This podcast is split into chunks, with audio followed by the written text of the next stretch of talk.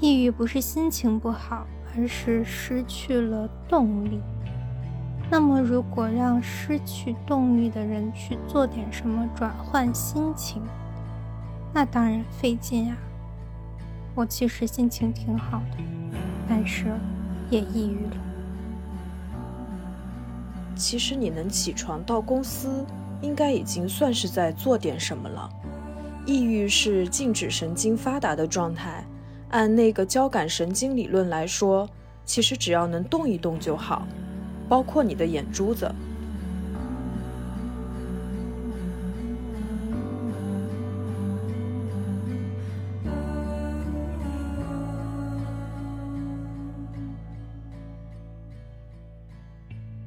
Hello，大家好，欢迎大家收听文艺复兴 FM 的第五十七期节目，我是元英，我是玄机。我们是一档游走在阅读与生活之间的播客，旨在用价值与美重建有意义的生活。在此还要提醒大家，我们的付费节目《金瓶梅》在喜马拉雅、小宇宙和汽水同时上线了。嗯，希望大家能去听一听，因为我们用比较。有趣的方式还原了原著，当然也像我们现在的文艺复兴一样，加入了我们的思考和一些哈说唱，其实是插科打诨啦。反正哎呀，现在卖的也不太好，搞得我也是哎，心情很是不怎么样。就是希望大家听到了可以去听一听，反正前八期不要钱嘛，你多给我留留言也是好的嘛。嗯，对，主要是不听那个也很少能听到我们这个节目的更新啦。好，我们这个真的是距离五十六期节目已经好像有过去两个月哈。嗯嗯，我们的听众已经对我们的要求宽松到，你们不写稿也可以。我已经不想听你们的内容是什么了，我就想听你们两个聊聊天，活着说话吐气儿就行。对对对，非常感谢大家。那么因为最近呢，连《金瓶梅》也没有更新。所以还是啊，想来想去，嗯，比起给《金瓶梅》写稿呢，我也更想，嗯，先聊聊天吧。因为我最近有抑郁的情况啊，中度抑郁，所以在家里面休假了一段时间。嗯，我本来想要今天上班尝试一下写稿，但是我发现我没有带书，而且确实也没有什么精力去写稿，就感觉有点容易看串行什么的，有点看不下去书。嗯，也不太想在这个阶段硬着头皮去看书吧，所以就先稍微的休息一下下。而且鉴于我们之前的经验，就是没有存货，就一旦出现问题就会出现断更的情况，所以我们也想稍微先攒一攒内容。嗯，我就我就挺想跟大家聊一聊抑郁这件事情的吧。之前我们好像更多的是去关注焦虑或者是青少年抑郁。啊，我也挺意外的，自己竟然抑郁了，真的是非常非常震惊，我整个人都震惊到。我那天确诊抑郁的时候，我给玄机发信息，我们两个 两脸懵逼的状态。对，就觉得最多是焦虑，就没有想过是抑郁。对，因为我觉得我好多的表现都是挺焦虑的，我可能着急这个啊，着急那个呀。我真的发现，我其实虽然已经。相对很多人了解心理疾病这些东西了，竟然也是对抑郁一无所知啊！你看，可能就是我觉得吧，就是老天也是在催更，给我们提供一个选题啊，是吧？既然你不了解抑郁，那么我就让你抑郁一下子，让你去告诉大家这究竟是一种怎样的感觉，你究竟。如何跟抑郁症的人沟通？还有他们在抑郁的期间最到底想干什么？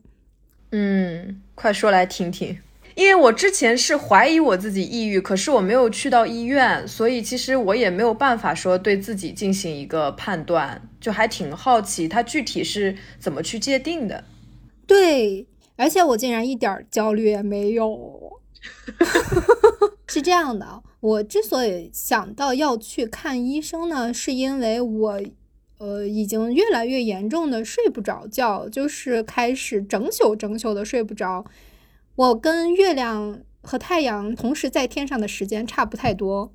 嗯，刚开始的时候是我好像有提前一两个月大概是五月份的时候开始头痛，不定期头痛，莫名的头痛，而且是整颗头在痛的那种。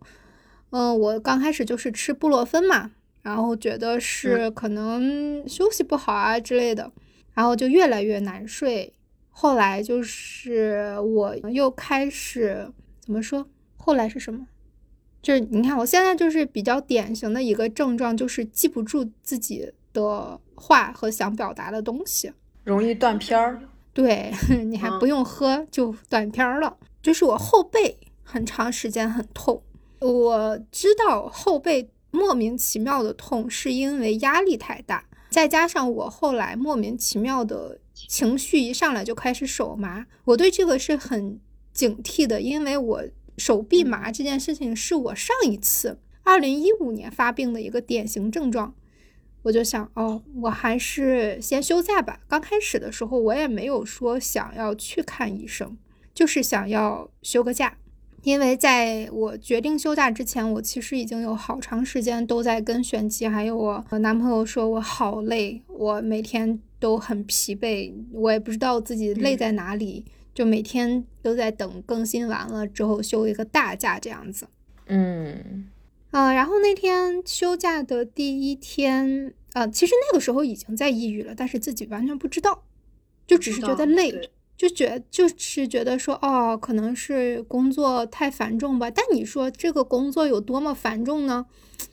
它不好界定，因为它是写稿子，嗯。我觉得是不是还是内心的那个完美主义倾向在逼迫自己而产生的？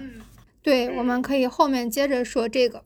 呃，我休假的第一天我就去看医生了。我去看医生的原因是我骑电动车想要去一个咖啡馆或者是书店里面坐着休息一下，结果我路过了宛平路六百号，我一看，哎呦呵，啊快乐老家。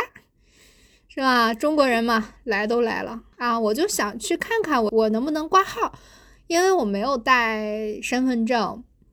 没有想到啊，现在医疗真是进步了，你有手机可以搞定一切的事情。我就去挂了一个专家号，在那里等了半天。其实我刚开始的时候进那个医院，就别的医院可能都是一些什么呃标语嘛，但是。他那个医院进门就是精神分裂症的啊，家长啊，大家可以参与一个什么项目啊，是这样的一些医药广告吧。还有就是精神分裂症怎么办呀，之类之类的。挂了号在那里啊，而且哎，我发现那里年轻人很多啊，大家都打扮的都还蛮好看的，让我有一种错觉，就是哦，我是来参加音乐节的吧？时装周非常好看，嗯，我就去。挂了精神科，在那里等了好长时间。我也不知道他们那个精神科的那个喇叭呀，就是怎么就不能修一下，你知道吗？本来就就心情不是很美妙，坐在那里，他就是那个喇叭会一直有回声，就是一四三九号号号号，一四三九号号号号号，而且他那个是不停的，他一四三九完了还有一四四零，然后他就一。就是一一一一，就是你，他也不一定他的定点在哪里，反正他就是一直回想，一直回想。在这样的压力中，终于有一个人疯了，他开始抽打自己。哇！现场目睹，对，就他也踹墙壁呀，打墙壁啊，打自己。但他年龄其实很大了，跟他的不知道是伴侣还是妈妈在一起，带着他到处走一走，散散步这样子。但我第二回进这样的医院嘛，我是吓得不轻啊！我很怕他要是跑过来，嗯，抽我一巴掌怎么办呢？因为其他人都是有人陪着，我是自己一个人去的嘛。而且精神病打人又不犯法，我肯定没他病的严重啊。你默默看一下自己的肌肉，权衡一下啊。终于到我的时候，我就进去了。我挂了一个专家号，专家号还挺贵的，两百多块钱。普通号只要十几块，但是专家号有一个好处就是，其实当天我不知道我们另外一个同事也因为抑郁症进了医院，他比我早一点点，但是他是做了那个抑郁量表还是什么焦虑量表的那个东西，但是挂专家号就省了这个，是他自己看那个量表和他根据你的状态去给你评估的，所以我觉得这个可能更靠谱一点，因为你自己去评估，可能有些东西你是判断不准的。呃，我有一个比较新的发现，就是我之前非常容易生气，我以为生气和有攻击性是焦虑的症状。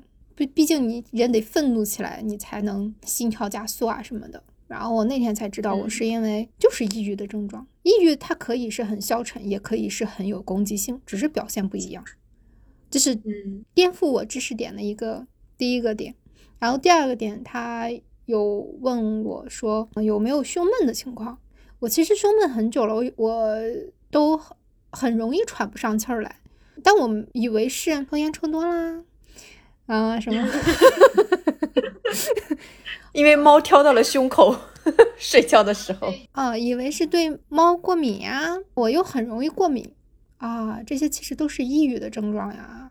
嗯，没有想到胸口闷的这个问题，让我想到哦，那其实我不能顺畅呼吸是常年的事情，也就是说，其实我只是一直把这个抑郁。控制在一个较好的水平状态中，并不是说我不抑郁。然后我就回想了一下，其实我是有一个抑郁的底子的。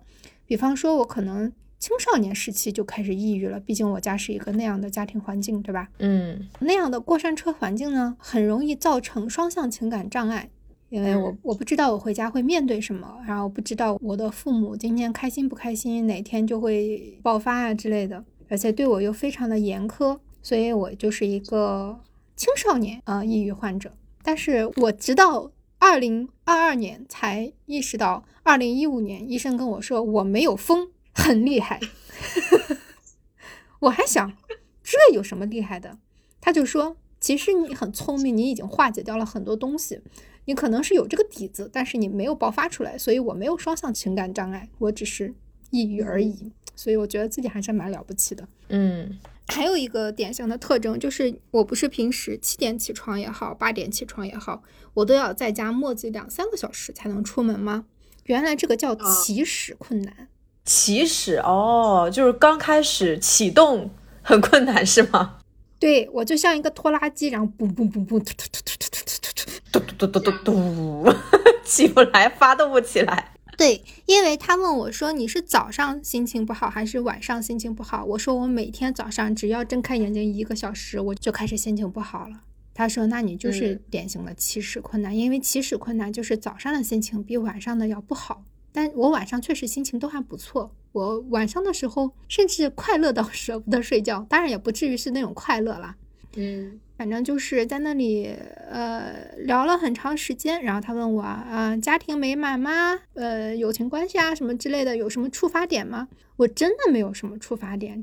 但是我发现自己在讲一件事情的时候，情绪非常激动，就是很容很泪目。就是我说我很恐惧，我现在的，我想想，我当时说的是我很害怕我的同行。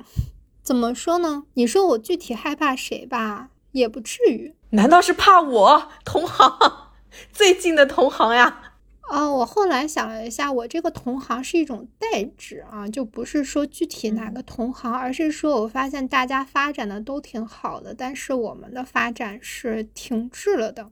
这种停滞当然有很多原因，但是就是可能看着大家发展的都挺好的，然后自己嗯裹足不前，就。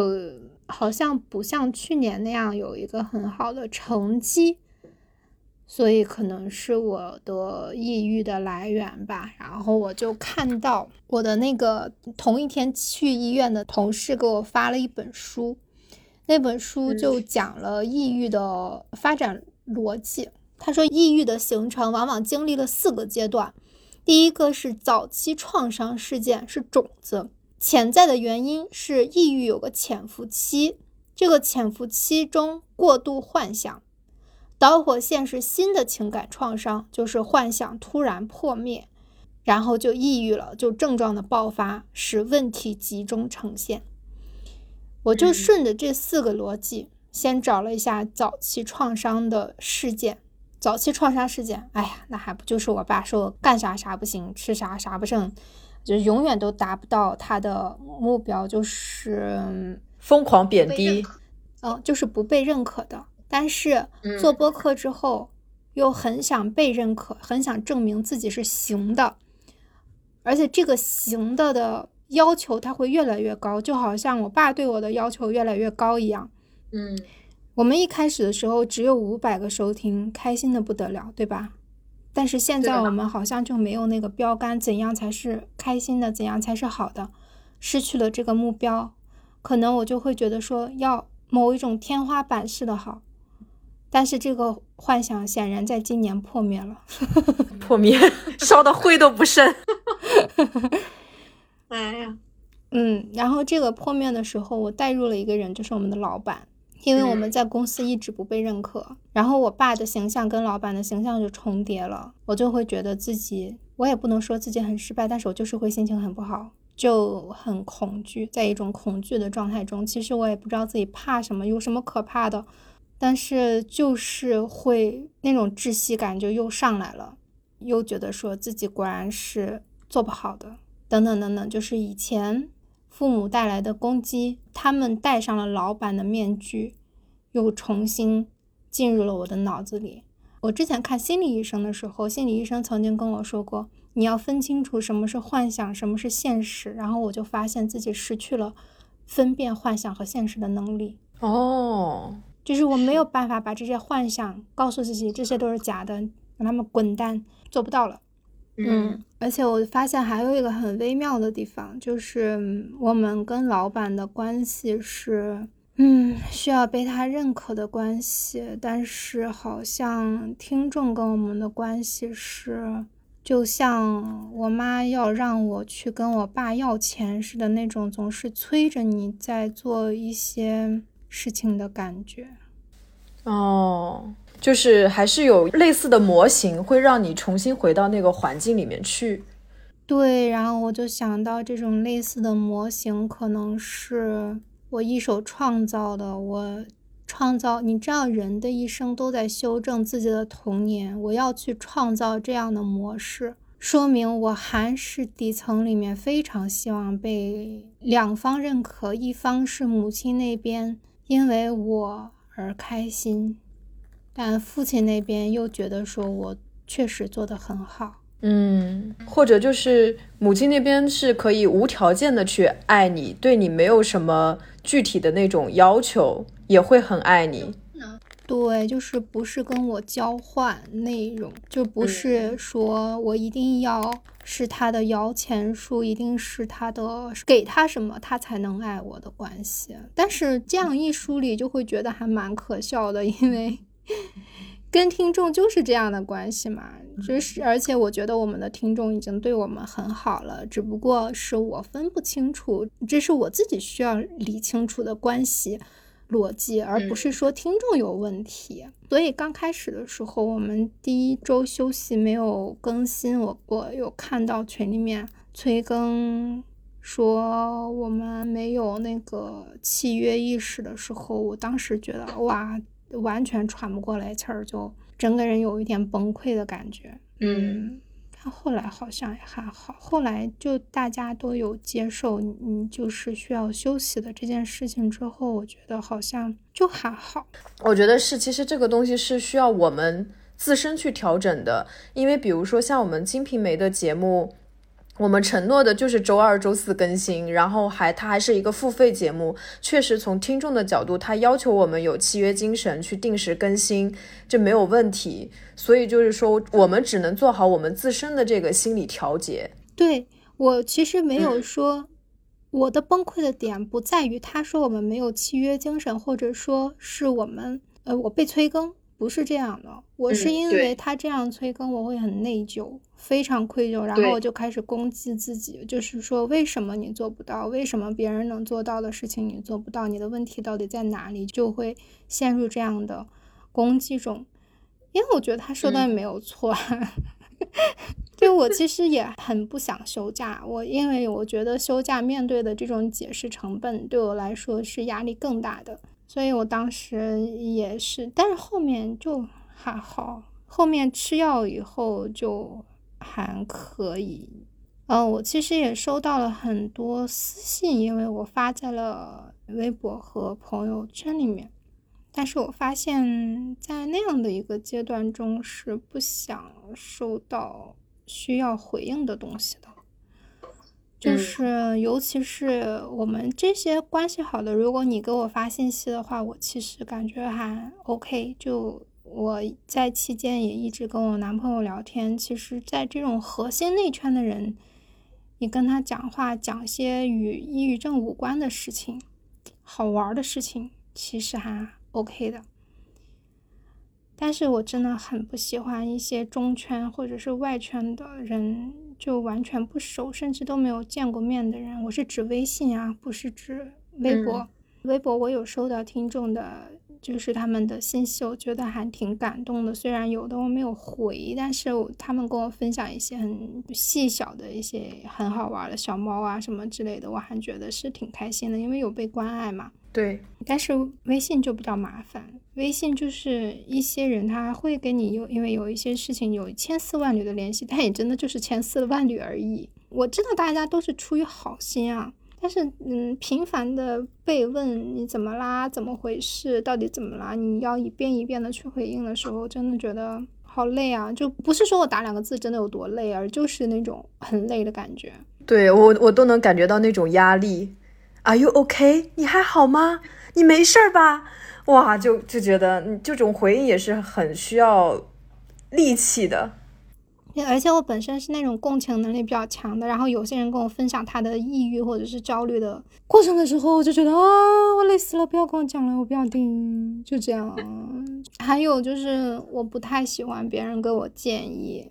就我其实十四天里面，我有十二天是在家里面完全躺着一动不动的。怎么说？大家可能建议就是说，哎呀，你要出去走一走啊，找一个呃喜欢的咖啡厅自己坐一坐呀，去晒太阳啊。其实我没有办法从床上起来，就是没有办法。我觉得我两个眼睛睁着，已经对是是对这个世界的尊重。我的眼珠子还转。对，就我觉得大家不要去。给建议吧，嗯，他不需要建议。没有人会不对自己好，但是确实是没有力气出门。我其实在这十四天里面，饭有的时候都是全天不吃的，因为我的胃都开始不动了，就是有一种身体整个都在待机的感觉。而且我躺了十二天，完全不会无聊，而且我也没有上网。除了有一次工作不得不要发一个微博之外，我都完全没有看手机的欲望，因为我觉得那些碎片信息对我来说也是麻烦，都是麻烦。然后我有一个朋友问我说：“他我十四天不联系人，不会觉得想跟谁讲话吗？”完全没有哎，就是想自己待着。就是我，我男朋友跟我讲说，抑郁有可能就是在重建你的生活，让你从最最刚需的需求往外慢慢扩散，而不是让你一开始就呃还没学会走路就开始跑步，也是一种新的心理的那种断舍离的感觉。你可能能知道你最需要的是什么。那我最需要的可能是 Switch 吧。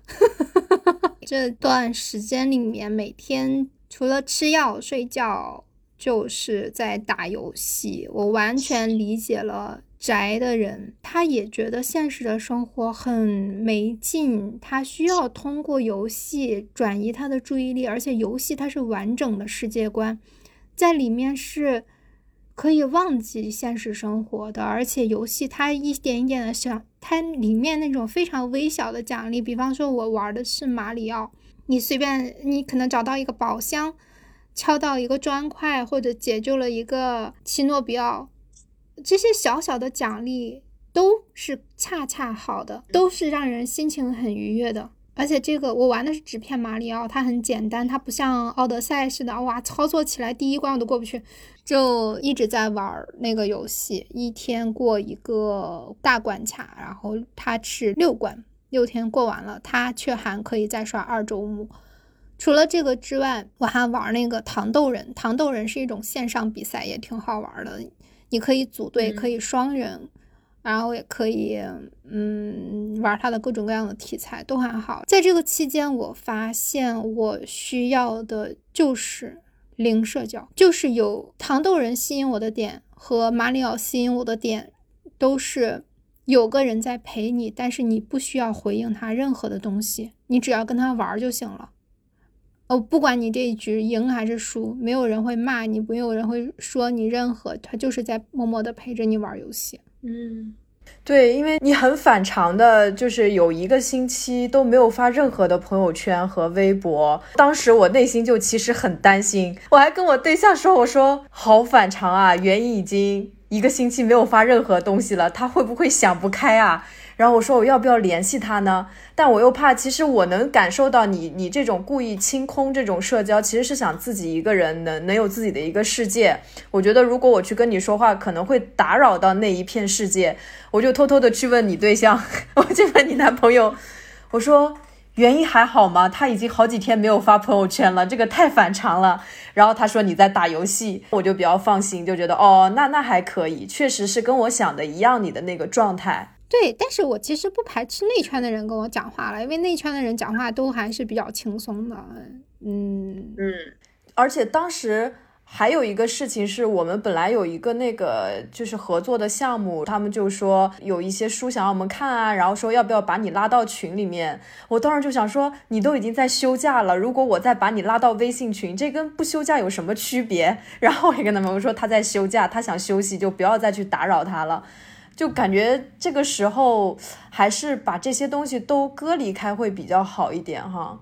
嗯，对我确实到后面的时候就有点躺不住了，就其实心里就是想上班，想干点什么。就我也后面的几天开始刷微博呀，看一看抖音啊，看看朋友圈啊之类的。但我现在好像真的不是那么喜欢发朋友圈了，因为我发现。很微妙哎！我在吃药之前，每天怎么就有那么多话可说呢？我在吃药之后就觉得说，啊，就没有什么发朋友圈的欲望。嗯嗯，当然也可能是，嗯，吃的药就比较平静。我跟我那个我们那个同事同时都感到了很震惊，因为我们两个都属于青少年抑郁症那样的，就是抑郁了很多年而不自知的类型。我们才发现，原来人。正常的情绪是那个样子的，就是比方说，我平时点一个外卖，这个外卖没有送到，我真的会好生气，好生气，可能会生气好长时间都缓不过来。比方说有一次，嗯，十一点该送到的咖啡没有送到，我男朋友说再给我点一个，我说不要了，我今天什么都不想喝，我就一天好心情都被他毁掉了。就之类之类的，确实我也没有在喝任何的东西，我也不知道在惩罚谁。其实是惩罚你自己。对，但是就是缓不过来，就是没有胃口。嗯。但后来我跟你讲，我也是他妈见了鬼了。我最近点外卖 没有一次送到的，我连续点了四次外卖，四次全部都送错。我再去跟外送员打电话的时候，我当然还是会不高兴，但是我挂了电话之后，竟然就不生气了。嗯，我挂了电话之后，竟然没有情绪反应，他没有延长。然后我当时跟我那个同事说：“我说太神奇了，原来正常人的所谓的平静是这个样子，就是人当然会有情绪，但是这个情绪不会往后影响你。而因为我当时那个外送员还非常理直气壮说：‘我怎么可能会送错呢？我当然没有送错，你们家一个小男孩收了。’我说：‘天啊，是鬼吗？’ 不光不生气，就还可以调侃，是吗？呃，就很无语。”啊，当然这是第一周啊，但第二周药效就没有这么好了。当时医生怕我自杀，因为他不太相信抑郁症患者的话，所以他给我安眠药开很少。但是我不知道我症状其实比较严重，那个药 不够了之后，我就再也睡不着觉了。我现在也很尴尬，我下次一定要跟他讲，说我真的很想活下去，求求你了，让我睡觉好吗？给我开满十四天，求求了。嗯嗯。他当时跟我说的是，你要觉得这个药半片不够，你再吃一片。我第一天半片就没睡着，后面我其实尝试过，我能不能不不吃这个药睡觉，我滚到四点多钟。嗯，那他们说的那种，比如说像什么药物依赖那种，该怎么办呀？呃，这个医生跟我说，我现在在服的药没有太大的依赖性，而且我看了一下，我的那个安眠药，它的本质也还是抗抑郁的药，就是我觉得它在强行阻断我想事情。就是吃了那个以后就可以什么都不想，自然而然睡着。不吃的话，大脑会很活跃。对，哎，其实我刚开始的时候还是挺觉得自己没什么事儿，因为我觉得我一直嘻嘻哈哈。虽然学术上有一个就是类似于面具还是假笑型抑郁症嘛，我还是觉得我也没多假笑啊，我就是挺开心的呀。我就其实刚开始没有特别按时吃药啦，嗯，没有说一天吃两颗，一天吃一颗的时候也是有的。但是第二周的时候，我开始乖乖吃药了。为什么呢？因为第一周的奇妙药效过去了，第二周我就有个事儿，越想越不对劲儿，就是跟之前的朋友，嗯，就是我那个很像安陵容的朋友，我忽然意识到了一些他在控诉我时候的 bug。我们已经半年没有联系了，但是我始终觉得说。我如果不跟他讲开这件事情的话，这个事情会一直压在我自己的心里。也许他自己他不会想什么，还是依旧会觉得说是我不联系他怎么怎么样。但实际上，嗯，他给我造成的伤害多少也是使我情绪不佳。就是其实我回想了一下，我当时离开北京来上海的时候，确实那个时间已经心情很差了。只不过来上海这件事情冲洗冲掉了而已，因为他一直潜在，他只是需要一个爆发期嘛。我就想。我一定要把这件事情给他掰扯清楚。我就给他编辑那条信息的时候，我就忽然发现了，我情绪上来之后还是会头皮发麻、头疼。我就觉得说，嗯，还是得好好吃药。我就把我跟他的过节，然后我觉得他伤害我的地方也都给他发信息过去，然后就快速把他拉黑了。但这件事情让我觉得说，嗯，我还是得好好吃药。嗯，不吃药就还容易就是有身体上面的很不舒适的症状出现。嗯，对，因为我觉得我在家时候很平静啊，感觉不到什么高兴不高兴的事情啊，而且呼吸也很顺畅啊。哦，其实是因为就是没有按时吃药，导致你的大脑很活跃，然后你就会想到这个让你很不爽的事情，你就会很想要去处理它，然后产生了身体上面的一些反应。嗯，估计是吧。反正，嗯，我在跟他讲了这些事情之后，我还是有两三天的低落期，嗯，就更睡不着觉。呃，怎么说呢？你跟一个你曾经以为最好的朋友，结果发现他一直是你身边最大的小人的时候，也确实很难睡着觉。我理解了甄嬛，是会忍不住回想很多细节。我觉得可能问题是我太快把他拉黑了，没有回应。你知道，有的时候，嗯，吵架，它的爽点在于双方的表达。你单方面表达之后，你要去猜测他的反应是什么，你也不会了解到这些东西对他的影响是什么。所以吵架最好还是面对面吧。那因为大家在互联网上，尤其是他，永远都是一副人畜无害、岁月静好的样子，谁知道他怎么想？就让我觉得很不爽。哦，原来是这样。这就有点好像我，我之前一直说我不喜欢安陵容的结局，因为她死的太容易了，她都没有受到什么精神创伤，她就死掉了，对吧？没有被戳中心事，瘫倒在地什么的。当然，这可能只是因为我的想法比较阴暗了。我还以为你当时就是跟他发完你想说的话，就会觉得此生无憾，就已经很爽了。但没想到，其实还是需要对方能给相应的一个，我骂了你，我希望你也能怼回来，然后我再把这个，就是咱俩把话其实能说清楚，把这个骂给吵明白，反而可能会让你更舒服一点。因为我觉得他欠我一个对不起啊，你就感觉为什么要轻易的放过他？他又不知道错，但是我这种你也不知道错，这个执念呢，就有可能是因为我始终觉得说我父母也不知道错。嗯，就之类之类的，反正就别人不知道错这件事情，可能对我的容易让我应激。好像是刚刚你说你就这个事情没有得到他的道歉，过不去，这个会让我感到还蛮意外的。我觉得还是有一个执着在这个事情上面。对，但是我现在已经过去了，就是就算了。但是当时就还是有一点过不去吧，因为很多东西你回想起来，呃，尤其是两个人的关系。嗯，这个对错啊，其实都是半斤八两吧。有你需要道歉的地方，有他需要道歉的地方，但归根结底就是两个人不适合做朋友，那就算了呗。要说到这个，我也是这段期间。突然，对于曾经我们不是做过那个友谊专题，然后我也控诉过我那个朋友吗？我们之前不是还说我们俩一起看《纸的新生活》，就想说做那一期的节目什么的嘛。我通过看《纸的新生活》，我理解了我的朋友，现在一点都不生他的气了。我对他好像没有任何的情绪了，就他跟里面那个男主角特别像，就是那种。一定要说难听话，然后一定想要纠正你，就是他就是这样的一个性格。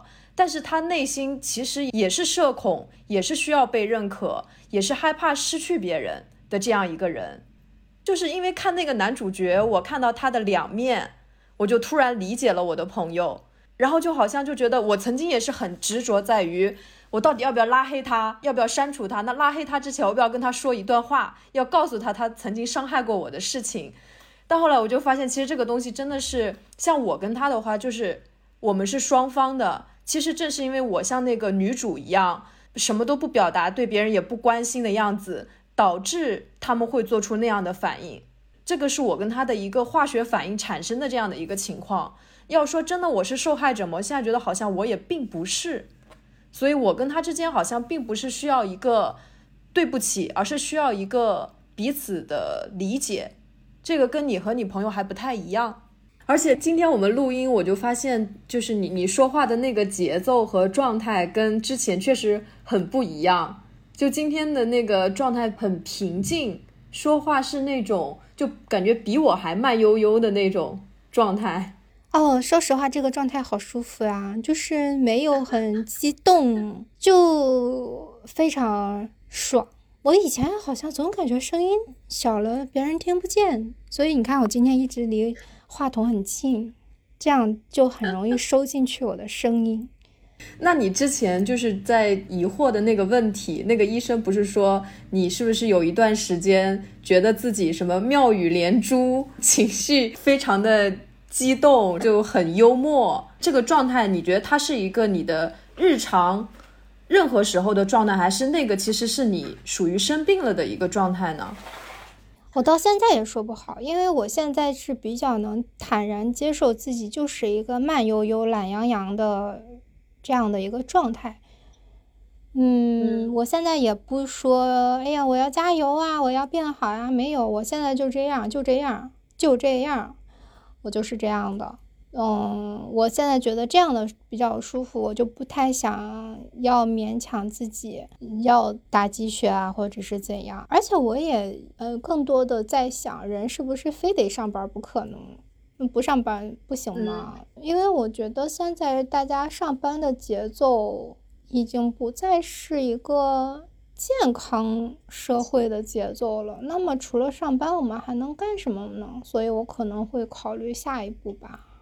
啊，最近我刚好在看那个日剧，叫什么《我的事说来话长》，里面那个男主角就是待业了六年，他之前就很努力、很亢奋的去奋斗啊什么的，然后后来就创业也失败，然后就在家啃老啃六年，但是他也有他自己的那个价值观和他的一个逻辑，我没有看完啊，就是越看越觉得，哎，他的想法好像有点道理。就因为这个社会永远在指责那些可能不努力、不上进的人，觉得他跟这个社会就是好像是反向游的一个沙丁鱼。但是这样的人其实反而可能会比较快乐、比较放松。对呀，我觉得为什么一定要上班呢？上班到底图什么呀？因为你看啊，就以我们的工资来好，我们花了每天那么多的时间，得到了什么呀？得到了一点点保底的钱，得到了。除此之外什么都没有啊！你既不会在这里增长见识，也不会在这里有什么新鲜的奇遇。这个工资它能带给你什么呢？带给你普普通通的生活，好像性价比很低啊！我觉得，那既然是这么保底的一件事情，我们为什么一定要做一件保底的事情呢？而且在做这个保底的事情，好像也不被别人认可。那么我们是不是在错了群体呢？是不是应该干点什么？起码，你你用爱发电也好，或者是你能在一个山清水秀的地方，或者是你的人身是自由的，你这是不是起码应该保证这些呀？我觉得确实是，而且我们最近不是我重剪了那个《幸福之路》这个节目嘛？我剪《幸福之路》节目的一个很大的感受就是，我们的质量做节目的质量不应该。以每周一根或者每周两根这样的进度来要求，就我们对我们节目质量的把关是相当于做一件高定的衣服的那种感觉，但我们都是把我们的心血倾注到节目里面去的，以这种一周一期还要赶进度，还要被催更，然后去做一个我们需要觉得很完美的节目，这个逻辑本身就是不对的。我们用那种低质量的东西的频率来要求我们自己做高质量的东西。就是 Zara 上新的那个速度，然后我们要做出一件高定的衣服，这个本身就不合理啊。然后我们还把自己逼得这么紧，然后我就非常能理解你为什么会崩溃，为什么会觉得受不了啊？困在这个四四方方的小地方，到底能获得他妈的个啥呀？哦，我现在是真心的觉得，比如说对现在这份工作，我真心的是觉得我我还是很喜欢我们做的《金瓶梅》的这个节目的，但是比如说。它不应该以某种数据，或者是就是给公司看的一些东西来被要求。我们可以在任何地方做这个节目，任何场景下做这个东西，它是我们自己出来的一个很好的作品。这件事情本身还是挺开心的，但它确实被困在一个工作的形式里面，就会让人觉得很难受。对呀，我还是很喜欢播客，很喜欢做内容输出，我觉得很开心。嗯，但是我就会觉得说，我不喜欢上班，我喜欢做事，但是不喜欢上班。你说我们这个节目播客这个东西，它甚至也不像去做广播电台那样有一种仪式感。广播电台你坐在那里的时候，你不得不坐在那里，因为你的所有设备都在那里，你会觉得自己在做一个主播，好像还蛮酷的。但是做播客，好像是在。相对使人精神充沛的地方，哪怕是一个山林里面，好像都还要更好一些。嗯，播客朝九晚五的意义在哪里呢？而且填那些数据表的意义在哪里呢？考核的意义在哪里呢？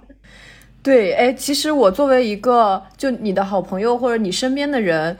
我感受到了你身上的有一个矛盾的点，就是也是我通过解我们那个幸福之路，我听你说的是，就是你觉得工作只能占你的精力的三分之一，其实你是更看重家庭，未来可能更多的精力都是在经营家庭关系啊、育儿啊，然后这些上面的，因为那些会让你更有价值感、更有被认可的感受嘛。因为这些理论呢，我一直觉得你应该是一个会把工作。就是看的不是那么重的人，可是你看这一次让你的身心受到极大的创伤的，恰恰又是工作。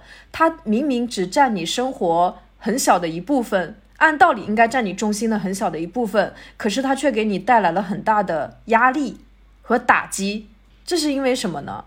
就是是不是其实，在你心里，工作对你而言还是很重要的？我觉得可能更多的是一种想被认可的欲望和不服输。哦，所以其实不管谁认可都可以。就未来如果换到另一个对象、另一群人、另一个人物去认可，其实也也可以。主要的还是认可本身。对，因为你想，就某些不认可你的人，这也太正常了，因为他们本身跟你就不是一路人，你指望他们去认可你，也这是这简直就是你非要在麦当劳里面买肯德基一样可笑。但我们现在就是在麦当劳里面买肯德基，这是特别让我觉得崩溃的地方。还有一个点啊，就是我发现我为什么不上网这件事情。嗯，也是我最近觉得一个比较矛盾的点，我又需要认可，但是我又不敢打开评论区，啊，因为你不知道在评论区里面会看到什么。有好多人都安慰说，哎呀，这些杠精啊，他们或者是怎么样，他们首先他们不认为自己是杠精，其次是你好好的一个人走在马路上，我打个比方啊，你穿的很好看，打扮的很漂亮，去坐地铁，然后一个老太太上来就说你。哎，你看你打扮的花里胡哨、妖里妖气的，给谁看呀？你你这心里能好受吗？他不管是不是你的错，是不是这个老太太有毛病，你都不会好受的。他就是一种让你被评价了的不开心。哪怕你说你做节目就是会被别人评价，你难道只能听好话吗？是的，只能听好话。但你能说不接受反对的意见吗？其实也不是的。你想，我们有一些跟我们。不太一样的观点，或者是给我们指出一些什么的这些观点，你是可以从文字里面感受到他是否是友好的，他是就是想要指责你，还是呃诚心诚意的去探讨？这两种人的口气是完全不一样的。对，这个也是很矛盾的一个点。就是我记得我曾经刚认识你的时候，我一直以为，因为我知道我是一个非常容易受人影响，然后一被人评价如果不好听，我就能抑郁好几天的那种。就你在我心中是一个，就我觉得你好像什么都不在乎，非常的做自己，就觉得啊，老娘就是最自信的那种状态嘛。就慢慢相处下来，我就发现，哎，其实就再往深了挖掘，我发现其实你内心也是。蛮脆弱的，非常需要被认可的这么一个状态。我觉得这个好像是我们需要去研究的一个问题，就是到底怎么面对负面评价这个事情。嗯，我现在的选择就是不上网，就觉得挺可笑的。为了逃避负面评价，连正面评价都不去看。你说这上网上的？唉，但是这也不是说自己不够强大吧？我觉得这跟强大不强大没有什么太大的关系，而是平台恐惧吧。我觉得，这就好像你人你在自己的朋友圈里面，你觉得是很安全的，你什么屁都敢放，而且你不红的时候，你也什么微博都敢发，因为没有人会拿你怎么样。但是你一旦被不熟的人越来越多，呃，不了解你的人越来越多，他分不清你是玩笑还是什么，他来找你的茬，或者是说你这个那个的。嗯，我不喜欢那种百口莫辩的感觉，甚至是说，我也不愿意承认，说这是他的自由。为什么他伤害我是他的自由呢？就不安全感，不安全感非常强。哎，那你说以我们俩这种心理素质，我们还能拥有更多的粉丝，进到更大的平台吗？对，这个也是我想过的问题。我甚至有的时候觉得说，哎，我们现在不温不火的，好像也挺好的了，因为没有陌生人，甚至都是脸熟的听众。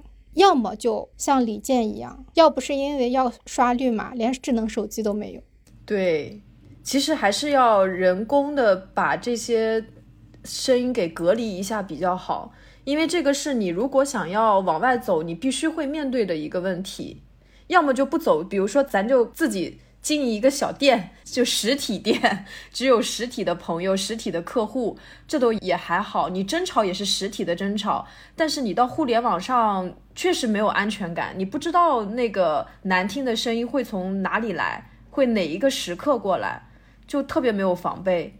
嗯，对我来说，这种不安更可怕，是因为我有一种代入感，是因为我小的时候不知道什么时候我爸就会突然进门揍我一顿，就可能我对这种不安的敏感性要比普通的博主要更强一些，因为我是很容易建立起条件反射的。我在快递和外卖人均到家的时候，我连。敲门声都听不得，就是我只要听见敲门声，我就开始害怕，就是不不自主的害怕，就它就是我的一个条件反射。那么其实现在看评论对我来说也是一种开门，打开我的眼睛的门，心灵之窗，打开我的心灵之窗，然后忽然有人跳起来给你一个嘴巴那种感觉，这是一样的。哦，那我觉得其实是得针对我们综合的这种。心理状态喜欢什么，不喜欢什么，去寻找一份最适合自己的一个工作的模式才比较好。因为不然的话，其实之前你看我们做播客这么长时间，那有一些评论也或多或少的都很难听。就其实我们或多或少的都会受到过这样的一个冲击，它就其实也是不停的在伤害。然后我们还没有把它变成一种说我受到了伤害的这样一个心理去应对，去安抚自己。而且还会逃避，然后还要骗自己说没关系，没关系，明明就很有关系，还要自己骗自己很没关系什么的啊，那就说明做这个其实是长期处在一个应激状态的 啊，是的，是的，我觉得是这样子的。对呀，毕竟别人是在朝你泄愤嘛，而且你自己也也有也有一个很矛盾的点啊，就是你觉得自己怎么怎么样吧，人家说就你，然后你不觉得自己怎么怎么样吧，人家就说公众人物说话。你在公众平台啊做节目的人怎么怎么怎么样？哎呀，这个世界上的双标可真多呀！我是觉得，其实世界上没有所谓心理强大的人能够面对这些重伤的，其实任何人都是很脆弱的。对呀，嗯，我也不喜欢那种说，哎，你你被骂两句你就崩溃了，你你是你的心理问题，你怎么那么脆弱？哦，老天爷啊，我还是受害者有罪论了，我还，别人打我一巴掌，打掉了我一颗牙，然后问我你为什么牙长得不好？所以，那你说像这种长期的应激，也是你这次状态不好的一个原因吗？我们最近也没有什么留言吧，但应该也是的，啊，应该也算吧，因为我这次其实是比较综合的，没有什么特别具体的理由，就是只能说我的创伤都是工作带来的，这应该算是工伤。还真是，哎，你说这个就是像抑郁症这种，能算到工伤里面吗？他甚至都不报销呢，还工伤呢，难受。哎，你现在这种过于平静的、平和的状态，对我来说是非常陌生的，你知道吗？我都有一种，我是不是该做那个主说的人，然后让你来捧哏？我失去了一个主唱。对，我今天忽然发现，哎，你这么精神的吗？我觉得我是真的要感谢我练瑜伽的这个习惯，就这个爱好，就它是在我当时，我记得一一八一九年心理状态最不好的时候，然后开始练的，就是可能因为它是强迫我每天早上都要出门，然后去锻炼，包括跟，因为我的同学老师都很友善。很 nice，也没有那种，就是让我进入了一个很舒服的环境，有点像你打游戏那种感觉。就那个是跟我日常的别的生活隔离开来的一个环境，然后每天早上有那样一个状态之后，我就能去应对一天的生活。嗯，哎，那你说相对你那个什么，就是启动困难，是不是还有人是晚上关闭困难的？就是晚上很 emo，很难受。哦，晚上很 emo 的人好像是挺多的，好像好多人都是晚上 emo。我不知道他们晚上 emo 要干嘛。嗯，我我只是发现我们办公室里面确诊病人还挺多的，不知道是不是风水不太好啊？高敏感人群比较容易，这个是重灾区。会不会是因为我们又是搞文化的，但是薪水完全够不到自己想要的生活，这本身就就是会导致身心不健康的一个来源呢？有可能，可能同事们在读中文系的时候没有想过出来是文字民工吧？想着自己是作家吗？呃，我其实问过几个同事，他们都说他们已经好久没有加过薪了，而且既看不到未来，也不知道发展在哪里。我们都有这样的感觉，所以我觉得这可能是企业的问题吧。就是你不知道努力了以后的回馈是什么，然后就失去了努力的动力的那种感觉。我们的晋升通道也很模糊啊，确实是这样的。我这个叫阿 Q 精神吗？我现在就是想说，我安慰自己的就是能把看书作为一种工作，我还挺开心的。就是我看书，我还有钱拿，就已经很快乐了。每天都这么跟自己讲，就会觉得哦，那那也还可以。我要是不写稿的话，应该也有这样的阿 Q 精神吧。因为以前上班的时候，可能还会就是上班摸鱼的过程中看一会儿书，会觉得这个是偷来的时间。然后现在就是有一种你能光明正大看书，不过这也是前提是你得看你喜欢的书。他们有一些审一些不喜欢的一些稿啊什么的，那真的还是蛮痛苦的。嗯，谁知道啊？可能每个人的需求不一样。反正现阶段确实是《金瓶梅》这个项目压人压得太死了。去年只做文艺复兴的时候，好像真的还可以。七十集多么漫长啊！还有三十集，我感觉可能得做到年底吧。别呀，别呀，做到年底命都没了。所以就是听众们听了这一期，希望能对我们的《金瓶梅》的进度放宽一点要求，我们能够彼此理解一下，做彼此的支柱啊。怎么说呢？就大概就是分享了一下一个抑郁人的真实的想法吧。大家可能以后在生活中也会经常遇到一些这种类型的人。我到现在还印象比较深刻的是，我在确诊的那天，我收到了一条留言说：“抑郁这种病，这很正常呀，谁都有。”还有就是什么，我要是去查一下，肯定比你严重多了之类之类的。这么有有必要吗？这这东西也得攀比呀。对，我觉得像这样的留言呢，大家就不要去留这种没有情商的言了。一方面是我无论是不是作为安慰，这种话听上去都很不好听，就好像因为我平时状态还不错，所以我都没有得抑郁症的资格，就一定非得是那种天天郁郁寡欢的人才能得抑郁症吗？真的无语死了。嗯，像这种人呢，我当然飞快的就拉黑掉了。拉黑吧，拉黑吧，真的。总之呢，还是希望大家健健康康的啊！我也不能确保我能回到以前的状态啊，可能以后做节目都是这样了。我觉得也还不错，也还行，是不是有点没精神？我要扛起那个主唱的大旗吗？嗯啊，对了，对，我在那个上个星期四五的时候，还收到了朋友的非常关爱的带我去露营了。我们在露营的时候看到了流星，也看到了银河，非常美好。而且体验了一下在帐篷里面睡觉，原来在帐篷里面睡觉真的就是会六点多起床啊，很自然而然的。尽管我是四点多才睡着的，但是我六点自然而然的醒了。哇，拥有了珍贵的两小时的睡眠，哇，相当珍贵了。总之呢，非常感谢陪伴着我的朋友，在网上关心的我的听众，还有耐心等我的粉丝群里面的听众们。嗯，我们下期节目再见。嗯，拜拜。Sometimes I'm worried at night I'm I'm not a real person and I'm just a figment of people's imaginations. I, you know, when I was a child, I thought I would do something with my life. And I would make a difference I was certain of it, certain that I would matter to people. And you do? No, I don't. That's the whole point, Cole. I don't. I'm nothing. No. Not to me.